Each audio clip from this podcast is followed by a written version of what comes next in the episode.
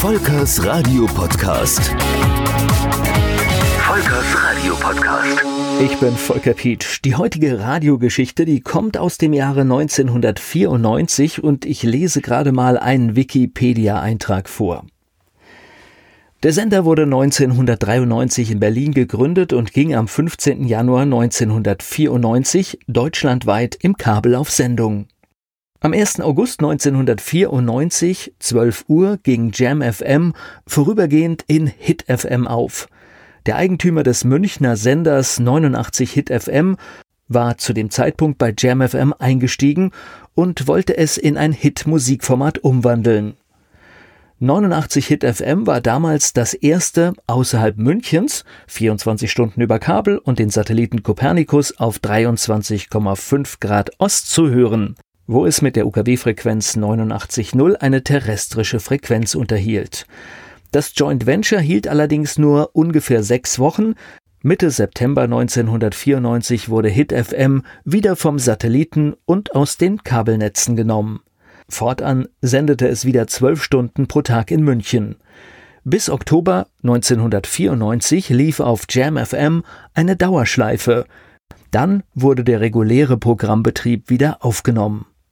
Tja, und genau dieser letzte Satz, mit dem habe ich auch was zu tun. Die Macher von JamFM standen aus irgendeinem Grund furchtbar unter Druck. Ich weiß gar nicht mehr, wie der Kontakt zustande kam, aber irgendwann gab es bei uns im Büro in Darmstadt, nachdem es in München Ärger gab, ein Treffen bei uns im Büro. Und wir haben dann tatsächlich innerhalb weniger Tage eine Studiomöglichkeit in Darmstadt geschaffen. Und diese Endlosschleife, die da in dem Wikipedia-Eintrag vorkommt, die ist tatsächlich von uns produziert worden damals. Und das ist ganz witzig, denn das war eine 90 Minuten Endlosschleife und die war auf einer ganz normalen Musikkassette und die wurde auf einem Endlos-Kassettenrekorder abgespielt. Dieses Gerät hatten wir damals nach Usingen gefahren und dort positioniert, wo das Signal ins All geschickt wird. Und tatsächlich lief bis Oktober diese Endlosschleife. Es war aber irgendwie auch sehr schnell klar, dass es auch hier keine langfristige Geschäftsbeziehung geben wird und dass die nicht entstehen wird. Einer der damaligen Gesellschafter war sehr cholerisch und äh, hat sogar mal auch mit seinem Medium-Menschen gedroht. Also etwas, was man eigentlich irgendwie als verantwortungsvoller Medienmacher eigentlich gar nicht machen sollte. Und für mich als Radio-Freak war es aber trotzdem damals ein witziges Gefühl, dass wir für kurze Zeit Jam FM nach Darmstadt geholt haben. Und wenn auch die meiste Zeit eine Dauerwarteschleife per Satellit gesendet wurde. Ich weiß, wir haben aber irgendwie ein, ein Partywochenende gehabt in dem Studio, das wir da geschaffen haben und äh, haben ein bisschen Sendung gemacht und hatten auch ein bisschen Spaß auf Jam FM.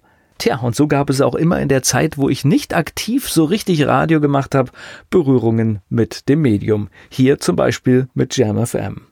Wenn auch ihr Geschichten in einem Podcast erzählen wollt, dann schreibt mir doch einfach. Ich freue mich über eure Nachricht. Volkers Radio Podcast. Volkers Radio Podcast.